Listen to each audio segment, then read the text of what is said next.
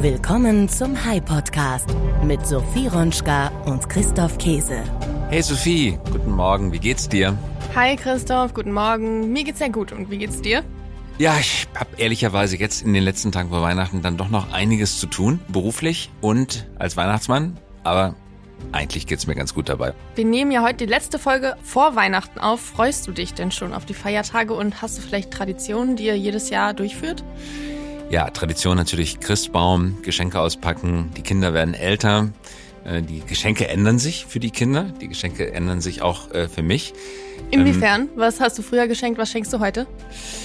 Also heute sind so die Lieblingswünsche der Kinder Computer und iPad. Dann aber auch, weil es so teuer ist, dass sie sich selber daran beteiligen müssen. Die bieten das von sich aus schon an und sagen, Papa, ich brauche für meine Schule und später für die Uni dann einen Computer und ich bin bereit, mich mit so und so viel Geld am Weihnachtsgeschenk zu beteiligen. Weil man kann ja nicht einfach zu Weihnachten so einen ganzen Computer schenken, finde ich. Das ist viel zu viel. Da verwöhnt man die Kinder mit. Ja. Und was wünschst du dir zu Weihnachten? Hast du auch Wünsche? ich habe keine Ahnung. Ich, weißt du, ich bin ein großer Buchleser, ja, mhm. und ich liebe Bücher und am liebsten bekomme ich Bücher. Das ist nur so, wenn ich ein Buch entdecke, das mir gefällt, dann möchte ich sofort besitzen und kaufe mir immer das. Ergebnis ist, meine Wunschliste ist immer leer. Also bist du schwer zu beschenken. Ich bin schwer zu beschenken. Wie sieht's bei dir aus? Was wünschst du dir? Ähm, ich bin tatsächlich auch dieses Jahr so gut wie wunschlos glücklich. Ähm, ja. Eher so ein paar Kleinigkeiten. Und die Geschenke werden immer praktischer, habe ich gemerkt. Je älter ja. ich jetzt werde. Ich bin zwar erst 26, aber es wird praktischer. Zum Beispiel, Was heißt das? Zum Beispiel ein Staubsauger. Ein Staubsauger. Na super, damit genau. kann man genau. dir eine Freude machen. Ja, genau. Reiskocher. Auch gut. Kaffeemaschine. Auch gut. Ja, ja, genau. Alles mhm. sowas. Das hat ja jetzt aber nur am Rande etwas mit Technologie zu tun gehabt, oder? Absolut. Aber vor allem geht es heute darum, dass wir auf das vergangene Jahr zurückblicken wollen. Starten wir also einmal in die Folge, oder? Auf geht's. Der High Podcast mit Sophie Ronschka und Christoph Käse. Wir möchten in dieser Folge, du hast das gerade gesagt, Sophie, auf das vergangene Jahr, auf das ablaufende Jahr zurückblicken. Es war ein Jahr, mit vielen Tiefen und einigen wenigen Höhen. Corona, Krieg, Inflation, Energiekrise, Gaspreissteigerung, Strompreisexplosion. Schlagworte wie diese werden den meisten von uns in den Kopf zurückkommen, wenn wir an 2022 denken. Aber bevor wir jetzt gleich zurückschauen, wollen wir einmal darüber sprechen, was denn unsere persönlichen Highlights vielleicht sind. Christoph, was hat dir im Jahr 2022 besonders gefallen? Was ist dir besonders im Kopf geblieben? Was ist dein absolutes Highlight? Mm, glaube schon, dass das Buch erschienen ist. Das Schöne daran ist, Life Changer, wenn der Schmerz nachlässt. Buchschreiben ist so anstrengend und man ist so froh und glücklich, wenn es dann endlich erschienen ist. Und bei dir? Ähm, ich glaube, mein Umzug nach Berlin. Das mhm. war für mich mein Highlight. Ja, ja, das war im April, Mai. Ähm, ja, nee, Mitte März sogar schon, genau. Mhm. Aber jetzt schauen wir auf die präsentesten Themen dieses Jahres. Wir hören, was die Gäste, die wir in diesem Jahr eingeladen hatten, dazu zu sagen haben.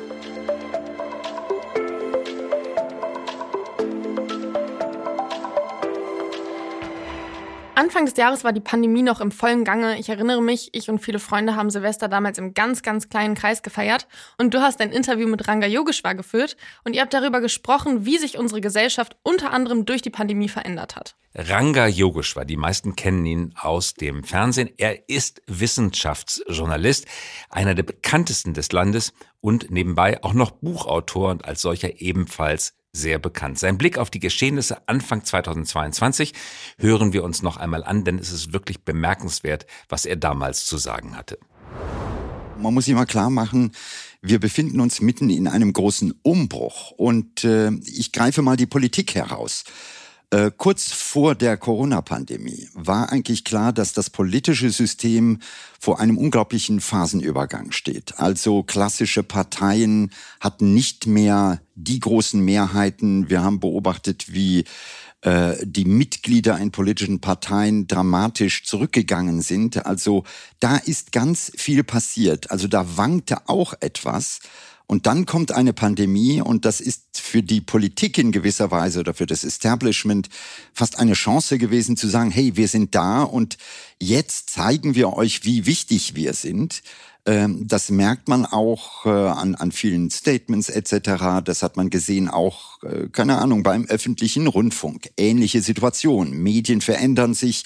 Und plötzlich sagt der öffentliche Rundfunk, äh, guck mal, jetzt ist die Pandemie, das ist unsere Stunde und jetzt können wir den Leuten zeigen, wie wichtig wir sind. Aber darunter liegt ein großer Umbruch. Und was wir einfach merken ist, da werden Karten momentan neu gemischt. Äh, niemand weiß, wie die neuen Ordnungssysteme aussehen. Aber wir wissen auf jeden Fall, dass die alten nicht mehr tragen. Welche Rolle spielt Digitalisierung und im Speziellen das Aufkommen von Social Media. Früher war es sicherlich ein Meinungsmonopol nach Mark Twain, die Macht der reichen Leuten ihre Meinung zu sagen, unbestritten. Dieses Monopol wurde aber nicht nur angegriffen etwas Neues dazugetreten, Social Media. Jeder kann seine Meinung ähm, zu Protokoll geben, sondern die Meinungsmonopole oder die Meinungsmacher von damals sind selber extrem in die Defensive geraten, bis auf wenige Ausnahmen eigentlich zur Unkenntlichkeit verstümmelt worden und haben an der öffentlichen Debatte einen immer weiter schwindenden Anteil. Also Digitalisierung, Social Media, wie ist das gerade von dir beschriebene Vorgehen beschleunigt worden dadurch? Na, was wir auf jeden Fall sehen, ist, äh, wenn man einfach mal 100 Jahre zurückgeht, dann könnte man sagen, mehr Information war gleichbedeutend mit mehr Demokratie. Heute stehen wir vor fast der umgekehrten Situation. Es gibt so viel Information, ob sie nun korrekt ist oder nicht, mag man nicht sagen das sie verunsichert. Das ist der eine Punkt. Der zweite Punkt ist, dass speziell soziale Medien äh, immer eine kommerzielle Grundlage haben und diese kommerzielle Grundlage führt dazu, dass man eigentlich Aufmerksamkeit äh, erreichen möchte. Also die Erregungsbewirtschaftung, wie ich das nenne, steht im Vordergrund. Das kann man sehen, auch in vielen Untersuchungen. Sinan Oral hat das zum Beispiel ähm, gemacht, indem er Twitter untersucht hat und gesehen hat, dass Informationen, die falsch sind, ähm, sehr viel stärker sich ausbreiten. Die konkrete Zahl ist sechsmal schneller 1500 andere Menschen erreichen als korrekte Informationen. Und die Frage dahinter ist, es gibt zwei Ursachen, warum das passiert. Das eine ist, wir Menschen. Wir Menschen sind besonders angezogen von Dingen, die uns irgendwie komisch klingen, äh, die irgendwie seltsam sind. Da klicken wir drauf und das ist oft genau die Eigenschaft von falschen Information. Und das Zweite ist, dass die sozialen Medien selber aufgrund ihres kommerziellen Betriebssystems natürlich per Algorithmus dafür sorgen, dass genau diese erregenden Tweets zum Beispiel nach oben gespült werden und damit zu einer Selbstverstärkung führen. Und diese beiden Faktoren führen einfach zu einer völligen Destabilisierung, weil am Ende die Frage ist, äh, wem glaubt man, wem glaubt man nicht. Äh, wir haben keinen Dämpfer. Soziale Medien haben im Gegensatz zum Journalisten äh, nicht die Pflicht, äh, der Wahrhaftigkeit, der Ausgewogenheit, der Fairness der Berichterstattung. Und was wir also jetzt erleben, ist im Grunde genommen ein Rauschen, was wirklich verstärkt wird. Mhm. Was kann man dagegen tun? Wird die Welt jemals wieder so, wie sie früher war und sollte sie es werden? Also es ist sehr schwer aus dem einfachen Grunde, ich führe auch viele Gespräche, zum Beispiel mit YouTube, die natürlich ganz klar sagen, wir können auf der einen Seite nicht Zensur betreiben. Also wir können nicht irgendwo sagen, das und das geht nicht.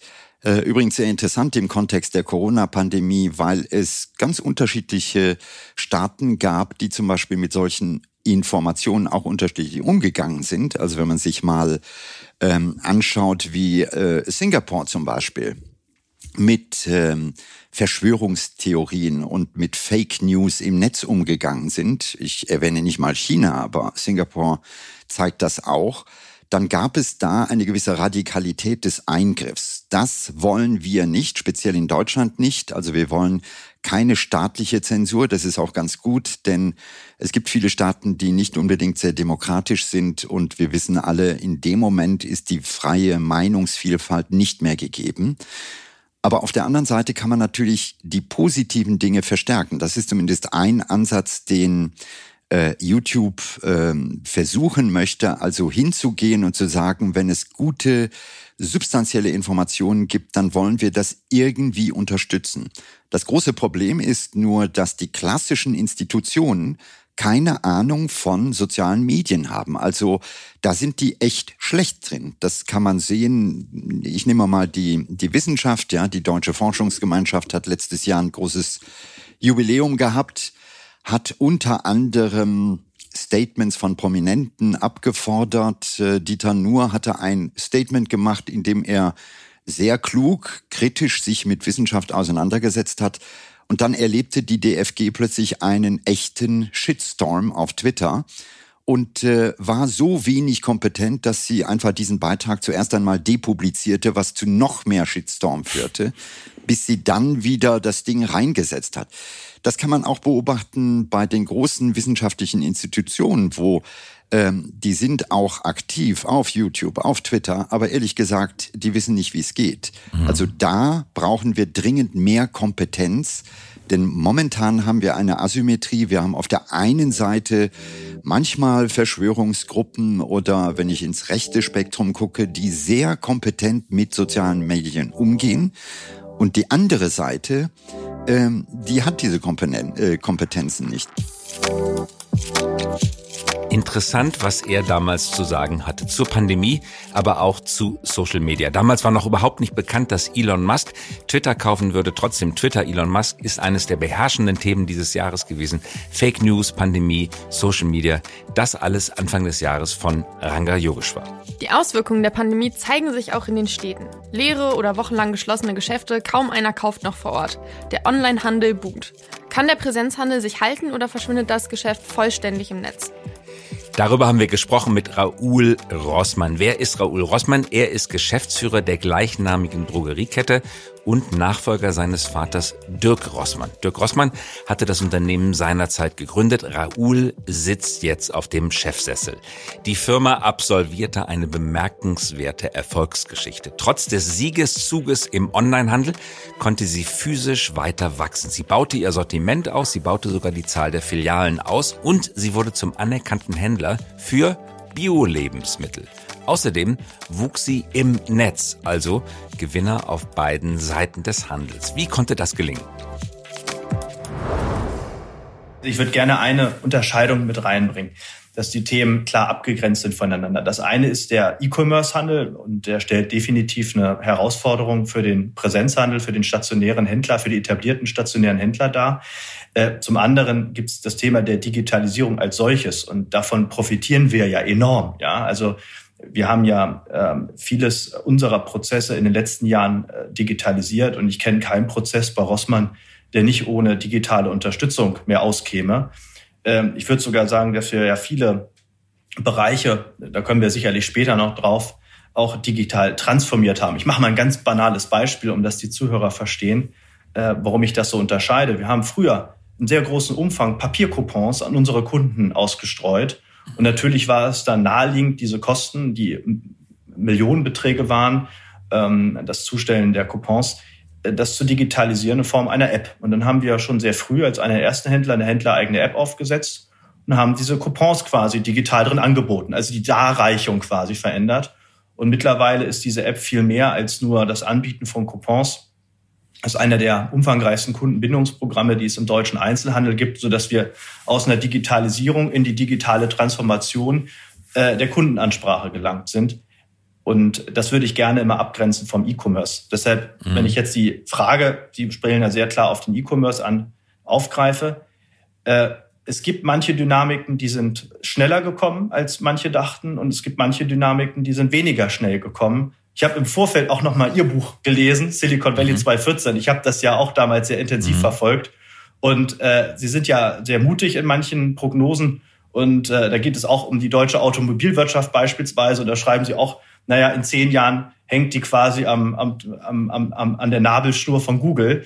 Und das ist ja auch nicht passiert. Und ähnliches mhm. erleben wir auch im Lebensmittel- und Drogeriemarkthandel, dass zwar einige Branchen sehr stark äh, federn lassen mussten und an den Onlinehandel abgegeben haben, aber ähm, unsere Branche nach wie vor niedrig einstellig ist. Und wenn man wirklich Äpfel mit Äpfeln vergleicht, äh, dann muss man sagen, dann sind vielleicht zwei, drei Prozent des Umsatzes, unseres Umsatzes, die heute ähm, im E-Commerce gemacht werden.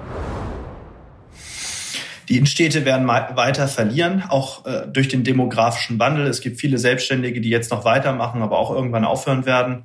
Und äh, vielleicht spielen Sie jetzt auf dieses Handelsplatz-Interview auch an oder werden da noch zu, zu übergehen. Mhm. Äh, ich habe ja die mich damals für die Innenstädte jetzt nicht stark gemacht, weil wir davon selber abhängig sind. Ja, also für uns ist das, wie gesagt, äh, ein Teil unseres Mietermixes, den wir haben. Ähm, ich mache mich für die Innenstädte stark aus einer, aus einer, äh, aus einer bürgerlichen Sichtweise heraus, weil ich weiß, dass Demokratie nur dann funktioniert, wenn wir ein öffentliches Leben haben. Dieses öffentliches Leben ist halt eine Mischung aus ähm, aus Gastronomie, aus kulturellen Angeboten im Einzelhandel. Und wenn einer dieser Säulen wegbricht, dann kann ich denjenigen, die das nicht wahrhaben wollen, nur empfehlen, mal nach Ostdeutschland zu fahren, sich bestimmte Städte anzuschauen.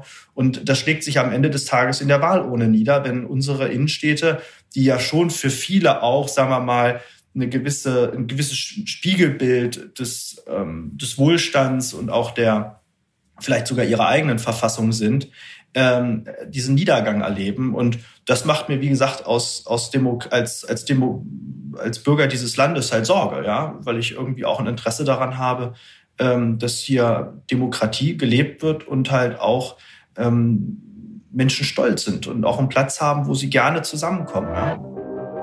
Auch nach der Pandemie spürt man das Nachbeben weiterhin. Gestrichene Flüge, endlose Warteschlangen an der Sicherheitskontrolle, nicht eingeladenes Gepäck, Lastwagen ohne Fahrer, Paketdienste ohne Postboten, Fabriken ohne Fachkräfte, Altersheime ohne Pfleger, Krankenhäuser ohne Schwestern und Gastronomiebetriebe ohne Personal und Kellner. Der Mangel an Personal ist in so gut wie allen Bereichen spürbar. Genau, viele der Mitarbeiterinnen und Mitarbeiter in Restaurants, die pandemiebedingt entlassen worden waren oder auf Kurzarbeit gegangen sind, sie sind nicht zurückgekommen. Aber wo sind sie alle hin? Warum fehlt es nach der Pandemie an so vielen Mitarbeitenden? Darüber hat Sebastian Detmers ein Buch geschrieben. Sebastian Detmers ist CEO von Stepstone. Das Buch heißt Die große Arbeiterlosigkeit und wir hören einmal rein, was er zum Thema zu sagen hatte. Naja, ich glaube, wir haben ja unterschiedliche Begriffe, die wir schon seit vielen Jahren nutzen. Also wir reden seit zehn Jahren vom Fachkräftemangel. Wir reden seit 20 Jahren über den demografischen Wandel. Wenn wir an das Buch von Frank Schirmacher denken, das Methusalem-Komplott, dann sind das ja alles keine neuen Themen. Und ich glaube, die Tatsache, dass das keine neuen Themen sind, ist das eigentlich große Problem. Das ist so ein bisschen wie mit der Fabel vom Wolf. Ich weiß nicht, wer sie kennt, ob du sie kennst. Mhm. Äh, da kommt ein Hirtenjunge zu seiner Familie und ruft, ein Wolf, ein Wolf. Also stellen wir uns vor, der ruft, ein Fachkräftemangel oder ein demografischer Wandel. Und die Familie springt auf und schaut, wo ist der Wolf? Aber da ist kein Wolf. Der Junge hat einen Streich gespielt. Das macht er am nächsten Abend noch einmal. Die Familie springt wieder auf, sucht den Wolf, aber es ist kein Wolf da. Und in der dritten Nacht kommt der Junge wieder und ruft ein Wolf, ein Wolf. Und die Familie springt gar nicht mehr auf. Doch dann kommt der Wolf und je nach Ausgang der Fabel reißt da entweder die Herde oder vielleicht sogar die ganze Familie. Und ich habe den Eindruck, so ist das auch tatsächlich mit dem Fachkräftemangel. Wir haben es lange gerufen. Wir haben lange demografischer Wandel gerufen. Aber Realität war auch, es haben immer mehr Menschen in Deutschland gearbeitet. Es haben praktisch noch nie so viele Menschen in Deutschland gearbeitet wie jetzt gerade. Insofern ist gar nicht so viel passiert. Und jetzt ändert sich auf einmal alles. Jetzt schrumpft die Erwerbsbevölkerung und wir sehen die Auswirkungen natürlich jetzt gerade ganz besonders an den Flughäfen, in den Schwimmbädern, vielleicht auch an den Freizeitparks. Aber ich glaube, wir müssen aufpassen, dass wir jetzt tatsächlich neu über die Zukunft nachdenken und nicht den Fehler machen wie in der Vergangenheit, dass wir das beobachten und nicht handeln. Wie hoch ist die Zahl der Erwerbstätigen in Deutschland heute jetzt gerade? Über 45 Millionen. Bei 42 Millionen Haushalten, 45 Millionen Erwerbstätige, so hoch wie nie. Wie hoch waren Sie, war die Erwerbstätigkeit äh, so äh, kurz nach der Wende, kurz nach der Wiedervereinigung? Also sie war deutlich niedriger, eine Million niedriger. Ich müsste jetzt genau nachschauen, wie sie 1990 war. Sie war deutlich niedriger. Nur eine Realität ist einfach, ganze Volkswirtschaften, die deutsche Volkswirtschaft, Unternehmen konnten auch deswegen immer wachsen, weil immer mehr Menschen zur Verfügung standen. Und ähm, das ist ein Reflex. Wir stellen einfach mehr Menschen ein, wir wachsen, wir wollen als Land wachsen, dann arbeiten eben mehr Menschen hier. Und jetzt müssen wir uns die Frage stellen, wie schaffen wir es auch als Volkswirtschaft zu wachsen? Wie schaffen es Unternehmen zu wachsen, wenn eben nicht mehr Menschen zur Verfügung stehen, sondern wenn es immer weniger werden? Auf welchen Wert wird die Zahl der Erwerbstätigen sinken? Voraussichtlich.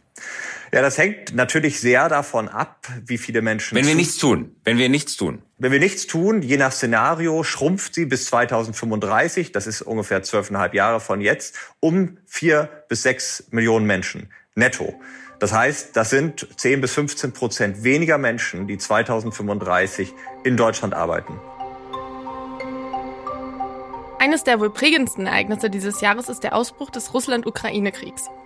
Am 24. Februar 2022 marschierten russische Truppen in die Ukraine ein und beginnen damit einen Krieg, der bis heute anhält.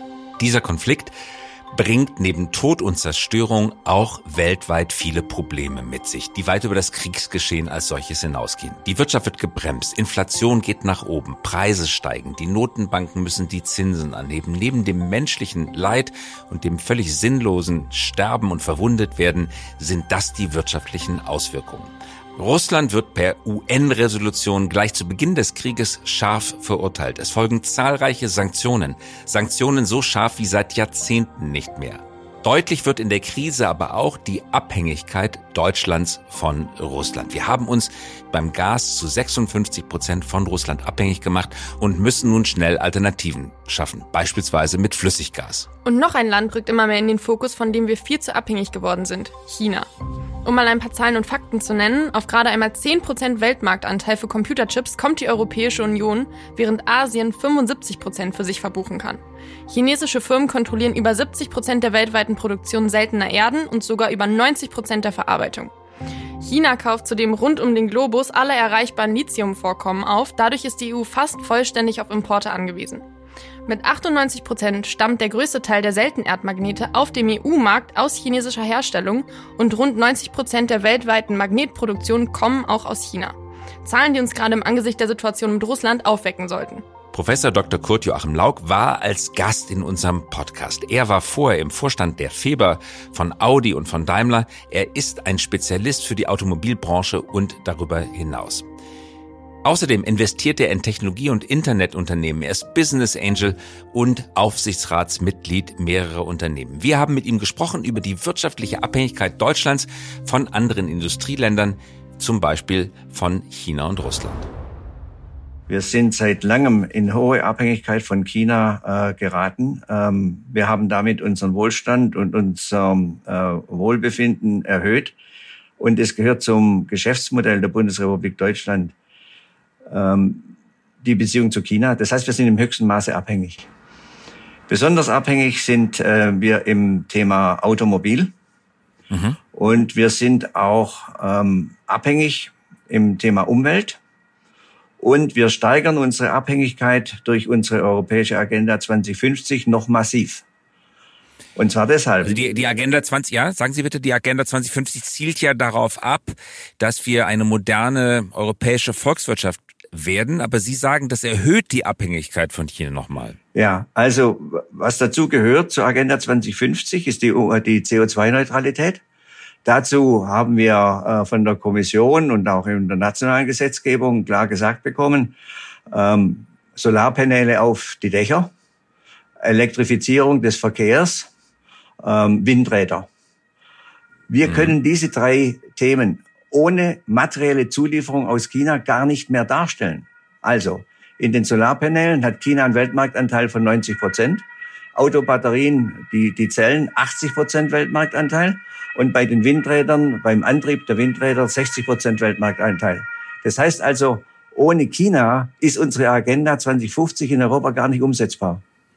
Was könnten wir denn tun? Wäre es nicht möglich, dass wir eine eigene Industrie auf den Gebieten aufbauen, die Sie gerade genannt haben, sodass wir eben nicht aus China importieren müssen, sondern es selber herstellen können? Wäre das möglich aus Ihrer industriellen Erfahrung? Ja, natürlich ist es möglich. Dauert mindestens zehn Jahre und wird teurer. Mhm. Was, was müsste man machen, um eine solche Industrie zu begründen? Sie waren langjähriger Vorstand bei der Feber, Sie waren lange Vorstand bei äh, Daimler, Sie haben sehr viel industrielle Erfahrung. Wenn man eine Industrie aus dem Boden stampfen möchte, beziehungsweise wiederbeleben möchte, die Solarindustrie war ja mal in Deutschland relativ stark, was muss man tun? Also wir müssten einfach, ähm, nicht einfach, äh, einfach ist hier gar nichts mehr. Ähm, wir müssten die, die Zellfertigung äh, mit Lithium-Ionen-Batterien ähm, äh, wieder nach Deutschland holen. Um selbstständig zu werden, brauchen wir dann natürlich auch Lithium aus eigenen Quellen. Also wir könnten das natürlich im Rheingraben machen. Da bin ich mal gespannt, wie die äh, öffentliche Diskussion drüber geht. Es gibt auch äh, Lithium in, äh, im, im Osten von Deutschland, kann ausgegraben werden. Aber bis die Fabriken stehen und bis wir die Technologie beherrschen, dauert es mehrere Jahre. Also bis hier eine Fabrik gebaut wird, wissen wir auch, ist mittlerweile in zwei Jahren fast gar nicht mehr möglich. Also sind zehn Jahre, die Technologie brauchen wir. Ähm, das heißt, über die Zeit können wir das wieder schaffen. Aber es ist kein kurzer Prozess. Das heißt, die nächsten zehn Jahre bleibt unsere Abhängigkeit von China in diesen Fragen auf jeden Fall erhalten. Und von der Automobilindustrie mal ganz abgesehen natürlich auch. Und wenn Sie genau hingucken, Ähm, in der Chemieindustrie, der größte Chemiekonzern weltweit, BASF, unser Stolz, zu Recht, baut für 10 Milliarden äh, eine Fabrik, die vergleichbar ist Ludwigshafen in China. Das heißt also, unsere Abhängigkeit steigern wir im Moment eher noch, als statt wir sie abbauen. Bisher hat Deutschland von der Abhängigkeit zu China profitiert. Sie haben mal ähm, in einem Gespräch, das wir geführt hatten, gesagt, das Geschäftsmodell von Deutschland sieht wie folgt aus. Billige Energie aus Russland, das Wachstum importieren wir aus China und die Sicherheit, für die sorgen mehr oder weniger preiswert die Amerikaner. Dieses Geschäftsmodell, sagen Sie, ist tot. Das ist erledigt, gehört der Vergangenheit an. Ja, äh, es ist nicht nur tot, sondern es kommt auch nie wieder. Ähm, wir waren die letzten 60 Jahre, äh, wenn Sie so wollen, in der Welt unheimlich clever unterwegs. Wir haben genau das gemacht, was Sie gerade beschrieben haben. Ähm, es ist jetzt zu Ende. Wir müssen uns strategisch völlig neu orientieren. Das, dazu gibt es viel zu wenig Diskussion in dieser Republik. Und wir haben die Notwendigkeit, ein neues Geschäftsmodell zu machen. Denn das alte Geschäftsmodell, wir waren sozusagen wie die Piraten auf den Weltmärkten. Wir konnten frei vorwerken, rechts und links und überall waren wir willkommen. Und diese Rule-Based Order, so haben wir das dann genannt, ähm, die wollen wir erhalten. Die ist aber mittlerweile kaputt. Wir machen jetzt mal einen harten Themencut und springen auf die andere Seite der Welt von China aus, nämlich in die USA. Elon Musk hat nach langem Hin und Her Twitter Ende Oktober für 44 Milliarden Dollar übernommen und seitdem gibt es intern sehr viele Veränderungen. Beispielsweise hat er prompt einmal die ganze Chefetage entlassen und eine Woche später auch noch die Hälfte der 7500 Angestellten. Seitdem jagt ein kurioses Ereignis bei dem Medium das andere. Twitter liegt nun in den Händen eines Alleinherrschers, der sich für nichts und gegenüber niemandem mehr rechtfertigen muss. Selbst Rupert Murdoch muss Gremien und Mitgesellschafter beachten. Elon Musk hingegen schuldet nur noch sich selbst Antwort. Absolutismus so glauben wir, verträgt sich schwer mit Medien in einer Demokratie. Hans-Jürgen Jakobs war Herausgeber des Handelsblatt Morning Briefings. Er hat gerade ein interessantes, hochlesenswertes Buch zum Thema Monopole veröffentlicht. Wie bewertet er diese Übernahme? Ist das, was bei Twitter geschieht, ein gefährliches Monopol? Hierzu Hans-Jürgen Jakobs. Ökonomisch äh ist es schwierig, äh, ob sich dieser Deal rechnet. Das ist offenbar auch nicht so richtig das, das Motiv gewesen. Hat er dann versucht, noch den Preis zu drücken mit ein paar Finden. Das ist ihm nicht gelungen. Aber ich glaube, das entscheidende Motiv ist der politische Einfluss, den er damit ausüben kann.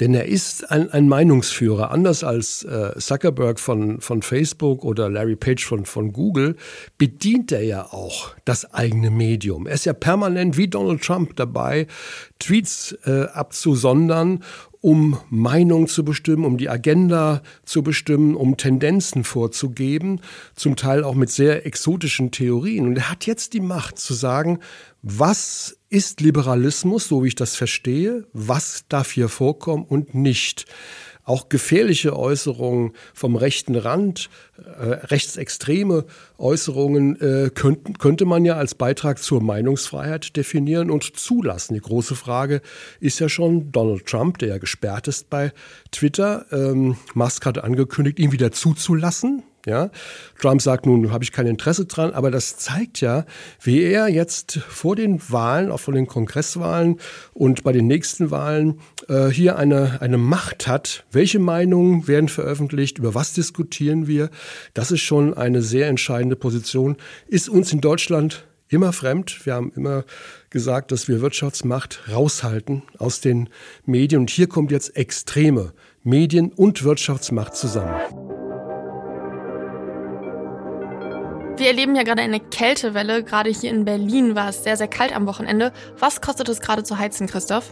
Also in Berlin, mir ist gerade noch mal eine Rechnung von 2015 in die Hände gefallen, sind die Gaspreise gegenüber 2015, also innerhalb von sieben, acht Jahren, auf das Dreifache gestiegen, das Dreifache. Ähm, also bei mir zu Hause zum Beispiel kostet das Heizen jetzt fast 50 bis 60 Euro pro Tag bei Minustemperaturen. Pro Tag. Pro Tag bei Minustemperaturen.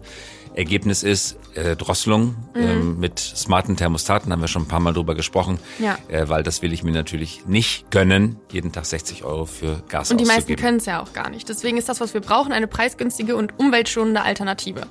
Und aktuell zum Jahresende gab es gerade einen neuen Durchbruch in der Kernfusion. Am Lawrence Livermore National Laboratory haben Wissenschaftler und Wissenschaftlerinnen bei einer kontrollierten Kernfusion erstmals mehr Energie gewonnen, als sie in den Prozess hineinstecken mussten. Das fand aus sehr kleinem Maßstab statt, aber trotzdem markiert dies ein ganz entscheidendes wissenschaftliches Fortschrittsereignis. Am 5. Dezember um 1.03 Uhr Ortszeit feuerten 192 gigantische Laser 2,05 Megajoule Energie auf ein Pellet von der Größe eines Radiergummis ab. Der Impuls dauerte weniger als 100 Milliardstel einer Sekunde. Atomkerne von Deuterium und Tritium, also den schweren Varianten von Wasserstoff, verschmolzen miteinander. Dabei gaben sie rund 3 Megajoule Energie über Neutronen wieder frei. Also zum Vergleich reingesteckt 2,05 Megajoule, herausbekommen 3 Megajoule. Also ein Gewinn. Entscheidend bei diesem Versuch war der Faktor von 1,5. Erstmals in der Geschichte der Fusionsforschung lag damit nämlich die emittierte Energie über der injizierten. Das Laboratorium und die US-Regierung gaben die sensationellen Ergebnisse des Versuchs am 13.12. bekannt. Warum ist das wichtig? Kernfusion treibt alle Sterne an. Ein Blick zur Sonne oder in den Nachthimmel zeigt, dass Kernfusion funktioniert. Doch Menschen ist die Replikation hier unten auf der Erde bislang nur mit Fusionsbomben gelungen, also zu kriegerischen Zwecken, nicht aber in kontrollierten, also friedlichen Kraftwerken. Sollte Fusion gelingen, wäre sie die ideale Energieform. Sie verheizt nahezu unendlichen Brennstoff, nämlich Wasserstoff und seine Varianten. Sie produziert keine radioaktiven Spaltprodukte, keinen Atommüll, keine Kernschmelze ist möglich und vermutlich wird sie aus genau diesen Gründen hohe gesellschaftliche Akzeptanz genießen. Im Podcast hatten wir Anfang des Jahres ein Interview mit Moritz von der Linden geführt. Er ist Gründer und CEO des Münchner Energieunternehmens Marvel Fusion. Das Münchner Startup arbeitet ähnlich wie 30 andere Unternehmen weltweit an neuen Methoden der Kernfusion. Wir hören mal, was er uns damals berichtet hat. Ich denke, dass zunächst mal ist wichtig ist, dass irgendjemand Fusion hinbekommt, denn äh, die Menschheit äh, braucht es. Ähm, die Magnetfusion äh, beruht auf ähm, sehr solider Physik ähm, und äh, ist ähm, seit 1948, als Sacharow den ersten Tokamak designt hat, ähm, graduell immer weiterentwickelt worden. Genauso wie bei uns gibt es aber eben auch in der Magnetfusion nach wie vor erhebliche Hürden. Wir glauben, dass wir mit unserem Ansatz ähm, zwei der ähm, wichtigsten Hindernisse umschiffen können. Das eine sind durch die hohen Temperaturen verursachte hydrodynamische Turbulenzen. Das heißt, ähm, in diesem Plasma äh, kommt es aufgrund der hohen Temperatur einfach zu äh, ähm, extrem schnellen Bewegungen und, und Turbulenzen, die dazu führen, dass sich die einsetzende Fusionsreaktion nicht, nicht weiter fortsetzen kann. Und das ist, ähm, ist, eine, ist eine große Herausforderung, diese Turbulenzen zu kontrollieren.